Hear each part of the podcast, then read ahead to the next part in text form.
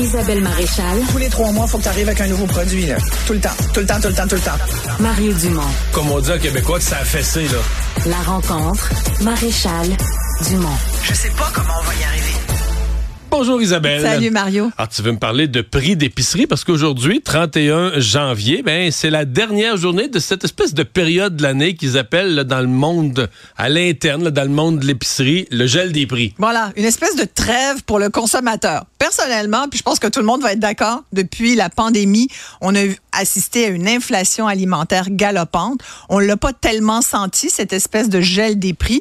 Certains épiciers, entre autres comme Maxi, c'est deux, trois mois dans l'année. Oui, mais je veux dire, oui, il y a ça, c'est ça, c'est traditionnel. Le temps des mais- fêtes, un peu après. Mais avec la pandémie, il y, avait, il y avait eu quand même ce mouvement, beaucoup aussi parce qu'il y avait des pressions de la part de, de- des médias, de, de la, de la population. Les gens étaient vraiment comme coincés et disaient, ben voyons donc, on n'arrive même plus à se nourrir avec des produits de base.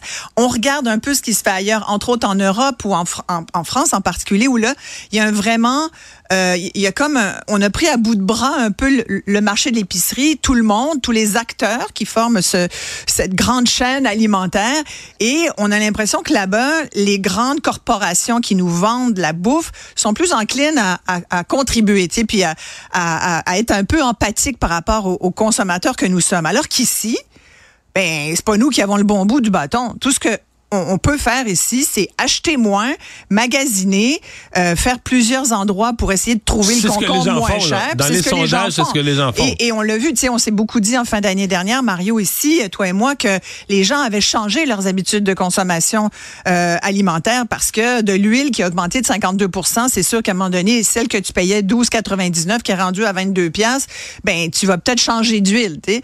Euh, idem pour le pain, les pommes de terre, tout a augmenté. Et là, ce qu'on nous dit, ben, c'est que demain, fév- 1er février, le party est fini.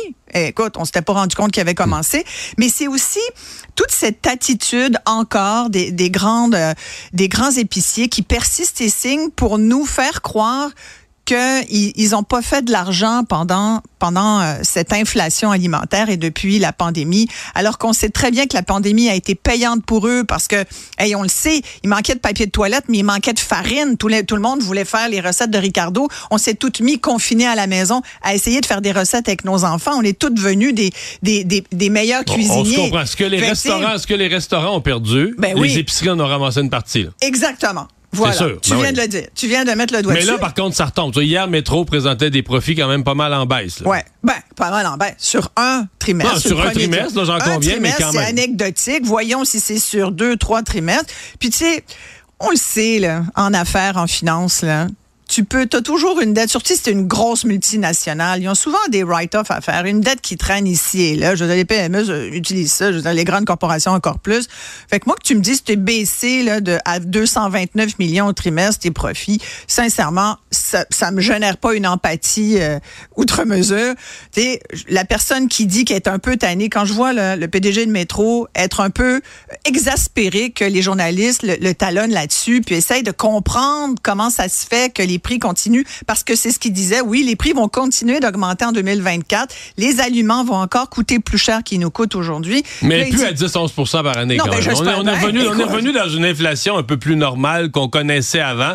Je pense qu'on a eu le traumatisme de- des, Mais deux, des deux années, là, 21, mais, 22. mais donc, là. tu penses que ça va être quoi? 4-5 C'est quand même énorme. 3, 4, ouais. C'est quand même énorme. Puis là, Ça, il est ça s'ajoute, là, il est comme, il est à bout qu'on lui pose des questions là-dessus. Dis là, qu'est-ce que vous voulez que je vous dise? Là? Euh, regardez, je pense qu'on l'a dit, là, je sais plus comment vous le dire. Je trouve que c'est une attitude Mhm. arrogante. Surtout qu'il y a quand même, bon, il y a le ministre Champagne au fédéral qui essaye, hein, qui essaye Mais, de... mais là, lui, as-tu vu sa, sa nouvelle tentative? Il dit qu'il cherche un nouveau joueur international Ouais. pour l'attirer au Canada pour accroître la concurrence. Je sais pas à qui il pense. Je sais pas à Ben, qui là, il y en pense. En Europe, il y a Tesco, euh, il y a, comment il s'appelle l'autre chaîne, là, je sais bien, ben, en France. Hypermarché euh, ou, Ouais, euh, euh, il y en a plein, Il y en a des, grands a- groupes, là. Ouais, ouais, tout à fait. Mais, mais chez nous, on a déjà Walmart, puis on a. euh, Ben, les deux plus gros sur Terre, là, c'est Walmart et Costco. Voilà. Ils sont déjà installés chez Voilà, ici.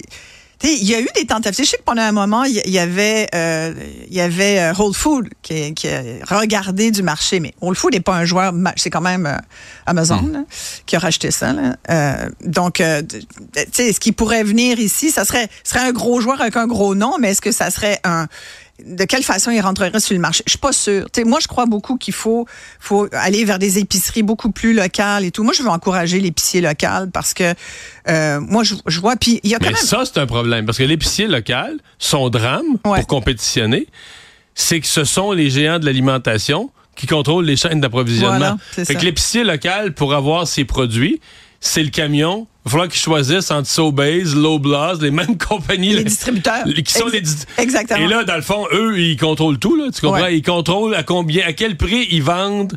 Sais, un indépendant s'ouvre, eux, ils, ils contrôlent à quel prix ils vendent la, la matière première, là, tu veux, l'inventaire de leurs futurs compétiteurs. Mais il y en a qui y arrivent et c'est un modèle que je suis en train de regarder. C'est un modèle coopératif que je trouve très intéressant.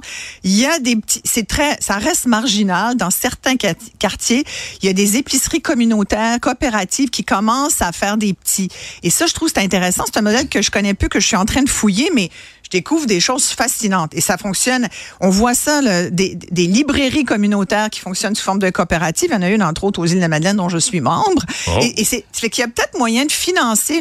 C'est beaucoup plus, ça tient de l'économie sociale et moins de l'économie sauvage, marchande, comme, on, comme ce qu'on a en ce moment. Mais je trouvais que c'était quand même euh, fascinant. Alors, il y a ça, puis il y a aussi le fait qu'il y a quand même eu... euh, il y, a- il y a quand même eu certaines preuves à l'effet que les grands épiciers avaient fait des bonnes affaires pendant, pendant les dernières années. Alors, je pense qu'un petit répit pour le consommateur, ça ferait pas de mal. Oh, autre nouvelle que tu veux Oui. commenter, elle concerne le télétravail. Avais-tu vu ça? Le Ben, J'ai vu passer ça ce matin. Là, Écoute, Je- c'est des, c'est des données qui viennent de Statistique Canada.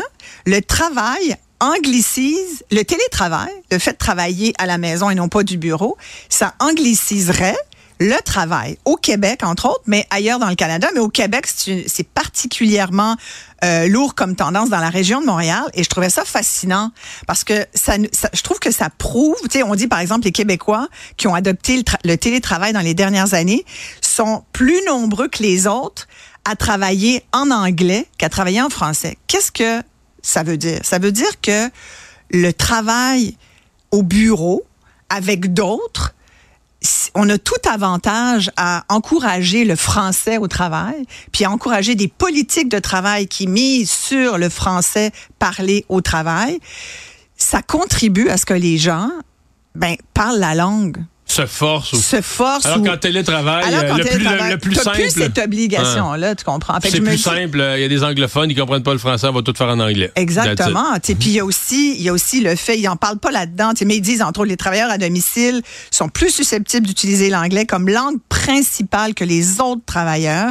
Euh, à Montréal, euh, presque deux fois plus susceptibles de travailler d'abord et avant tout en anglais que les autres travailleurs. Fait que ça, c'est un, je trouvais ça intéressant parce que moi, ça m'a surpris. Puis je me suis dit, ben oui, finalement, faudrait peut-être y, y prendre garde parce que, euh, puis en plus, quand tu télé- tout favorise l'anglais. ben tellement. Écoute, écoute, c'est comme, c'est décourageant, mais c'est, tu sais, OK, tout- tous les nouveaux phénomènes, tout ce qui arrive favorise l'anglais. Et tu sais, puis en même temps, c'est vrai que télétravail était beaucoup sur les outils technologiques, beaucoup en anglais. Tu sais, c'est pas tout le monde que juste ton, ton terminal qui est en français. Euh, Tu vas dans les logiciels sur l'anglais.